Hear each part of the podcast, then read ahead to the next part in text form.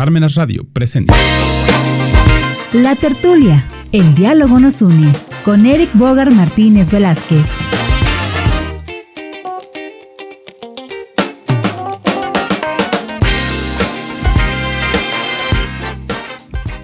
Hola, hola a todos. Espero que se encuentren muy bien. Nuevamente me encuentro aquí con ustedes. Yo soy Bogart y les doy la bienvenida a este nuevo programa de la tertulia y que me estoy estrenando aquí en, la cabina de Parmenas Radio.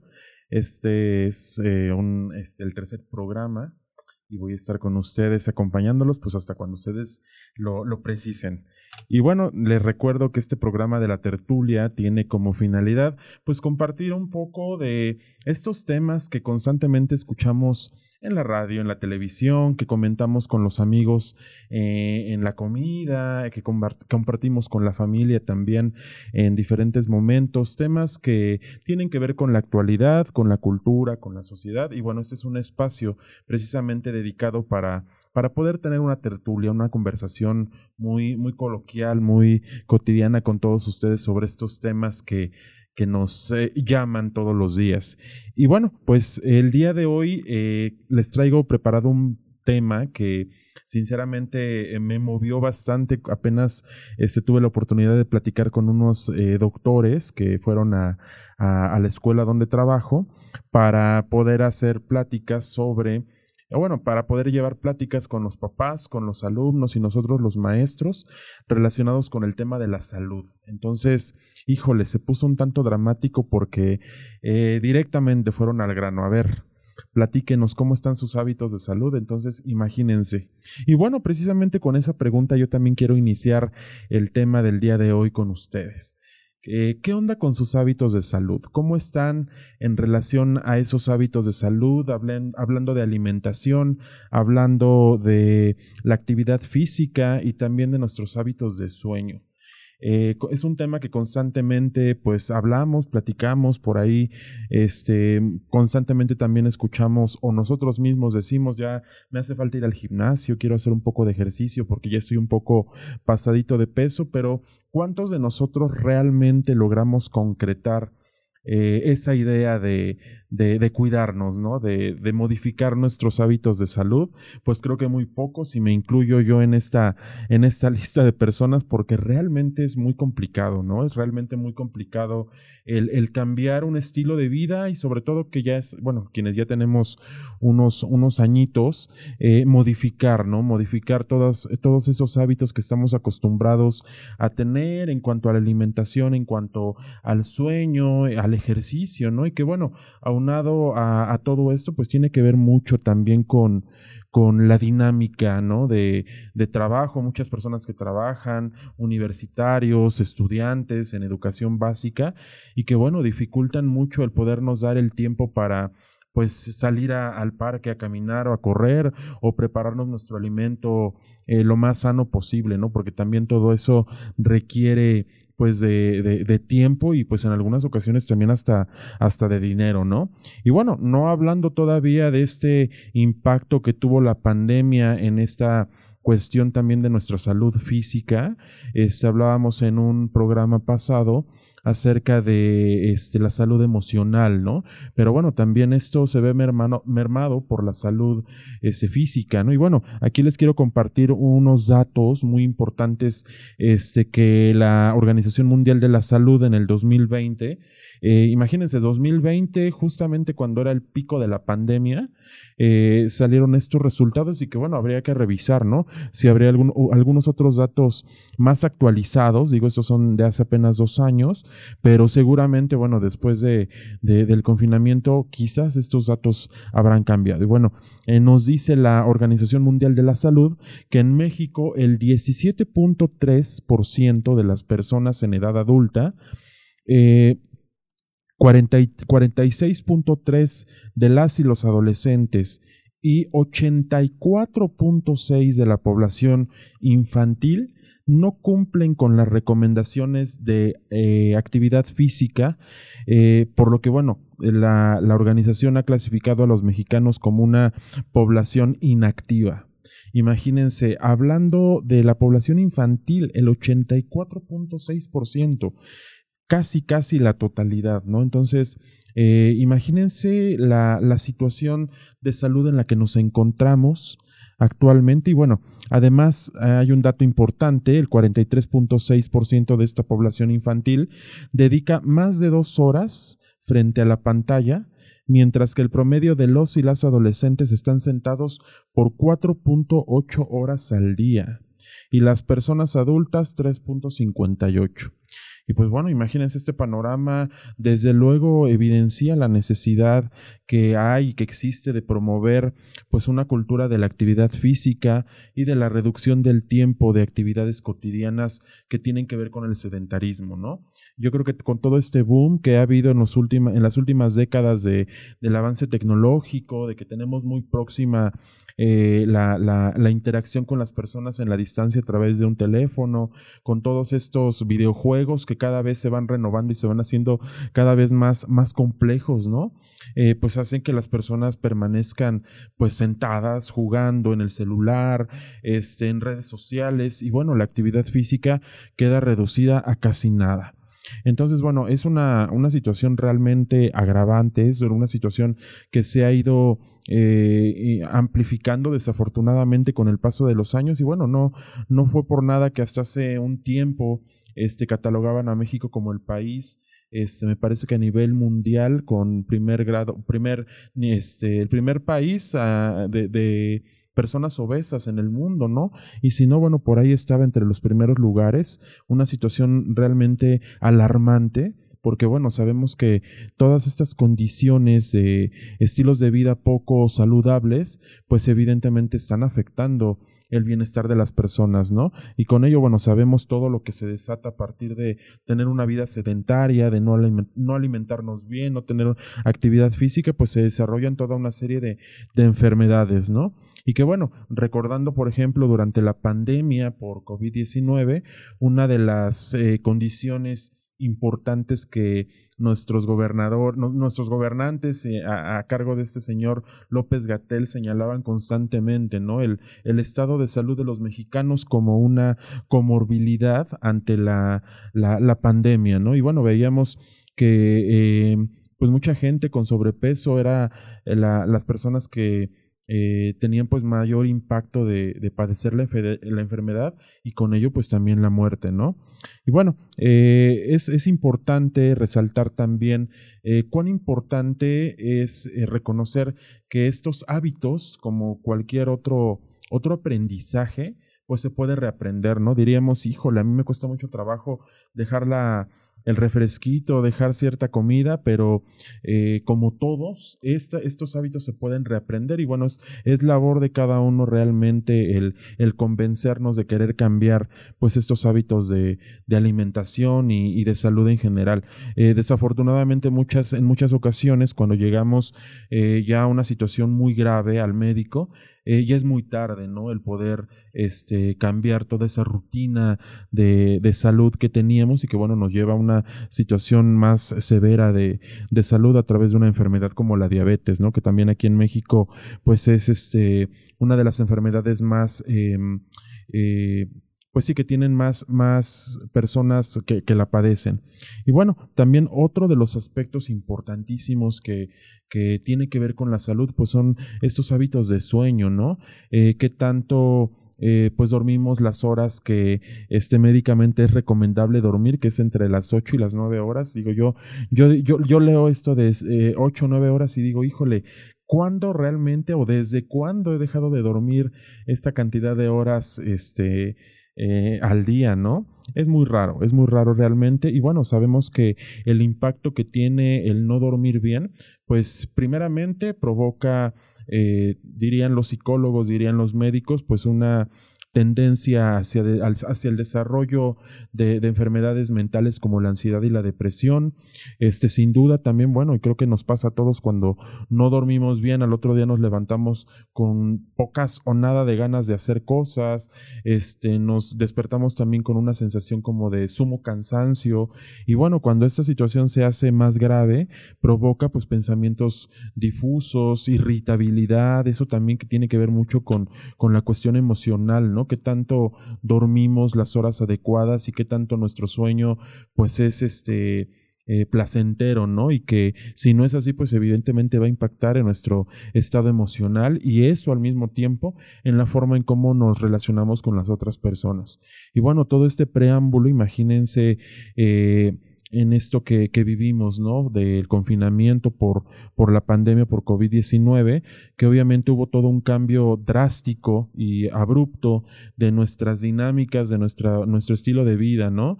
El permanecer encerrados, pues nos restringió de muchas cosas, el vivir con miedo, decíamos perdón, en el programa pasado, este, el vivir con el temor del contagio y todo este escenario catastrófico que, estaba ocurriendo, pues nos generó mucha ansiedad y con ello, pues, este, a lo mejor dificultades para dormir, ¿no? Y que incluso la misma Organización Mundial de la Salud mencionaba que hubo un, alza en, en casos de personas con padecimientos de ansiedad y depresión y bueno, pues tiene que ver sin duda con esto, con, con el no poder dormir bien. Y bueno, eh, quiero comentarles también aquí que eh, pues es imprescindible eh, involucrarnos en una cultura de la actividad física, eh, cuidar nuestros hábitos de sueño. aquí les quiero compartir algunos de los beneficios que tiene, por ejemplo, la actividad física. Eh, además de proteger evidentemente de enfermedades tanto transmisibles como no transmisibles, porque sabemos que cuando hacemos ejercicio nuestro sistema inmunológico se fortalece de manera importante. Eh, también eh, coadyuva a la, prevención y el tratamiento de enfermedades. Cuando ya las tenemos y nos ponemos a hacer ejercicio, pues eso disminuye el impacto negativo que tienen las enfermedades. El desarrollo de algunas más, como las cardiovasculares, el infarto, ¿no? Que eh, cuántos de nosotros no habremos conocido ya casos de personas que viven una, una vida llena de estrés por trabajo, por la familia, todas las demandas que como personas tenemos y que de repente pues les llega un paro cardíaco fulminante, ¿no? Y bueno, nos preguntamos, híjole, ¿por qué pasó? ¿Por qué le ocurrió si era muy joven? Y bueno, nos damos cuenta que de todas estas circunstancias tan, tan complicadas que vivía. Eh, también, por ejemplo, mencionan aquí algunos especialistas médicos que la, actividad física eh, reduce el riesgo del cáncer, como el de colon y el de mama en el caso de las mujeres. En cuanto, a salud mental, pues imagínense, ¿no? O sea, eh, cuando nosotros eh, hacemos actividad física, pues evidentemente el cuerpo empieza a, producir estas hormonas que nos provocan, este, si no felicidad, por lo menos tranquilidad. Y pues creo que de forma inmediata eso es un, un factor o una un impacto muy favorable del hacer ejercicio, ¿no? evidentemente la función cognitiva que tiene que ver con la memoria, la atención, la percepción, pues mejora, ¿no? Yo les decía hace un momento, o sea, cuando no dormimos de una forma adecuada, pues este, nos cuesta incluso hasta trabajo prestar atención, ¿no? Y cuando esta eh, estas dificultades que tenemos para dormir en nuestras horas, eh, en las horas adecuadas, eh, se hace prolongado, pues hay un, provoca un daño, ¿no? A nivel, a nivel mental también.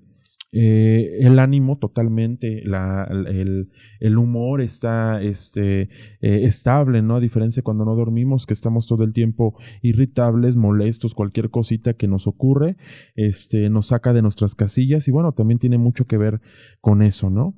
Eh, las relaciones sociales, imagínense también eh, tenemos un impacto importante en, la forma en cómo interactuamos, porque si nos sentimos bien, pues evidentemente vamos a tener una buena relación con las personas que nos rodean, ¿no? En cambio, cuando no es así, pues constantemente podemos tener conflictos con ellos o con ellas, en nuestro trabajo, en nuestra familia, este, con nuestros hijos, ¿no? Con todas las personas con las que eh, interactuamos. Y bueno, hablando un poquito además de este comportamiento sedentario que yo creo que nos caracteriza a muchos de nosotros que, que dedicamos nuestra labor profesional, actividades que nada tienen que ver con el movimiento, pues evidentemente también tiene un impacto importante, ¿no?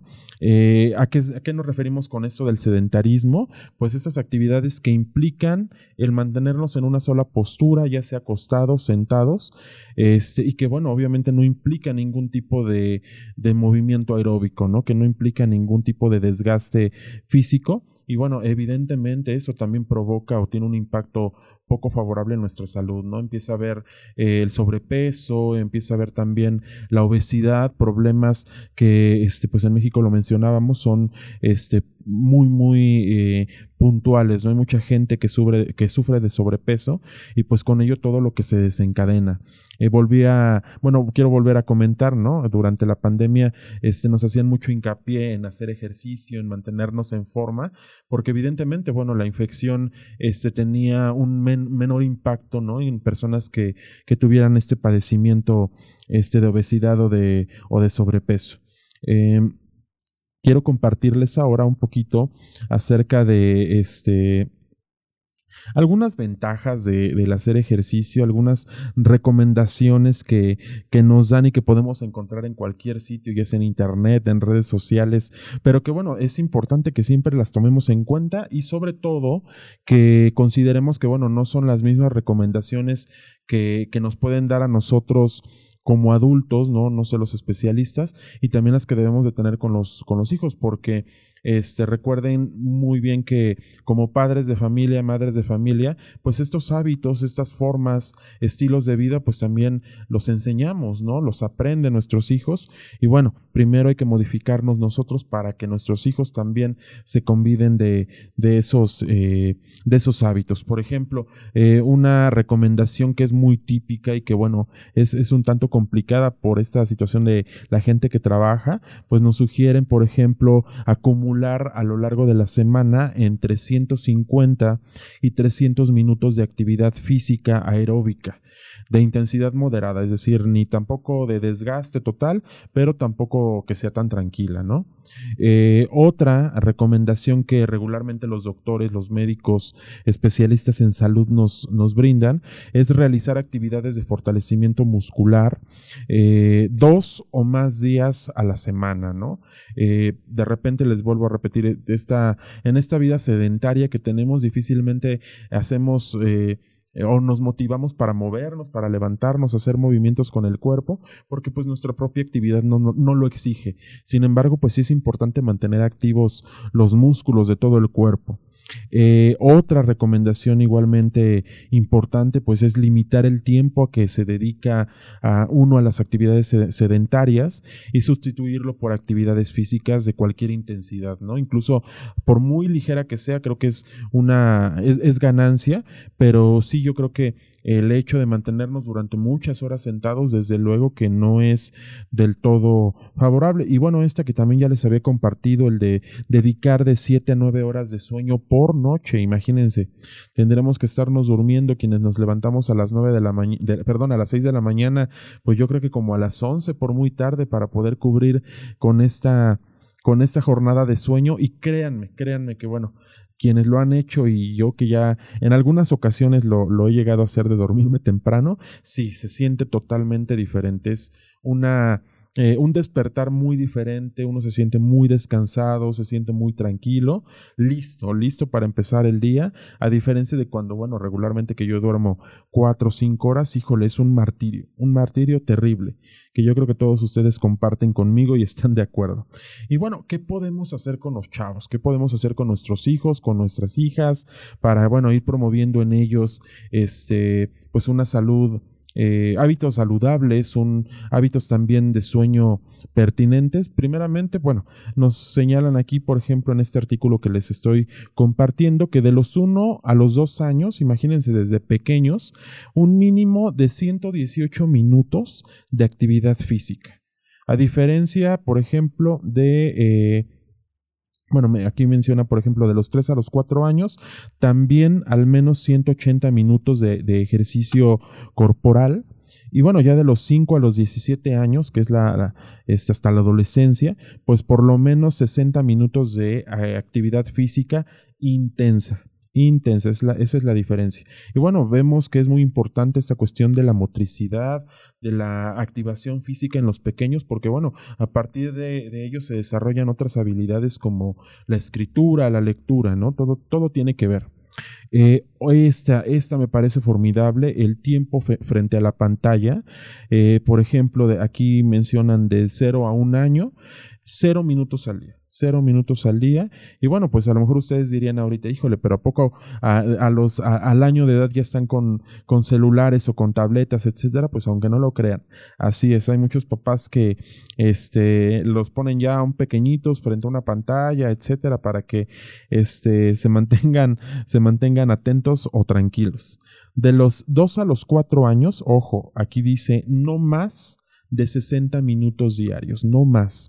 Y bueno, ahí hablando más o menos entre eh, antes de entrar al preescolar, porque híjole, vemos ahorita a los, a los niños pequeñitos, ¿no? De dos, tres años ya con su celular ahí jugando y todo.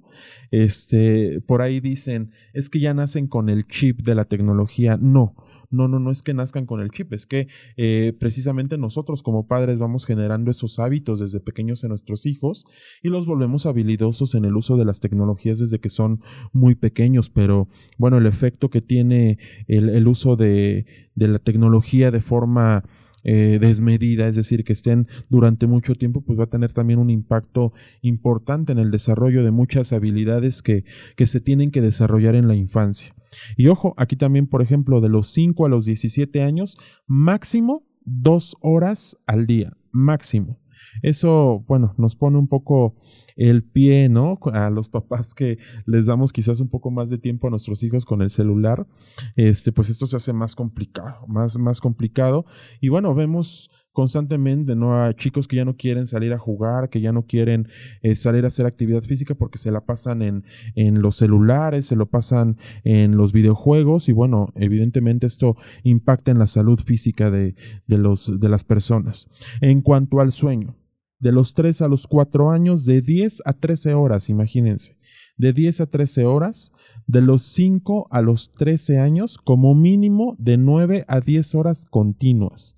Y ojo aquí porque de repente, por ejemplo, en las escuelas nos encontramos a, estudiantes que llegan medio adormilados o adormilados a la escuela y cuando les preguntas, oye hijo, ¿qué te pasa? o por qué vienes con sueño, es que me quedé viendo la televisión o me quedé con el celular hasta las 2, 3 de la mañana. Pues imagínense el rendimiento académico que van a tener y que sin duda pues también impacta de manera muy importante en el caso de los estudiantes el no dormir bien en el aprendizaje, ¿no? No van a, van a llegar a la escuela cansados, con sueño e indispuestos para aprender. Entonces, entonces, ojo papás, es muy importante que logren o que puedan establecer este eh, un reglamento en cuanto a las horas o el tiempo de uso de los celulares, sobre todo en, en, los niños y los adolescentes, porque pues hay un impacto poco favorable este, en cuanto a aprendizaje y en cuanto al desarrollo de sus, de sus habilidades. Y bueno, aquí hacen una distinción también, por ejemplo, de los 14 a los 17 años, que todavía es una etapa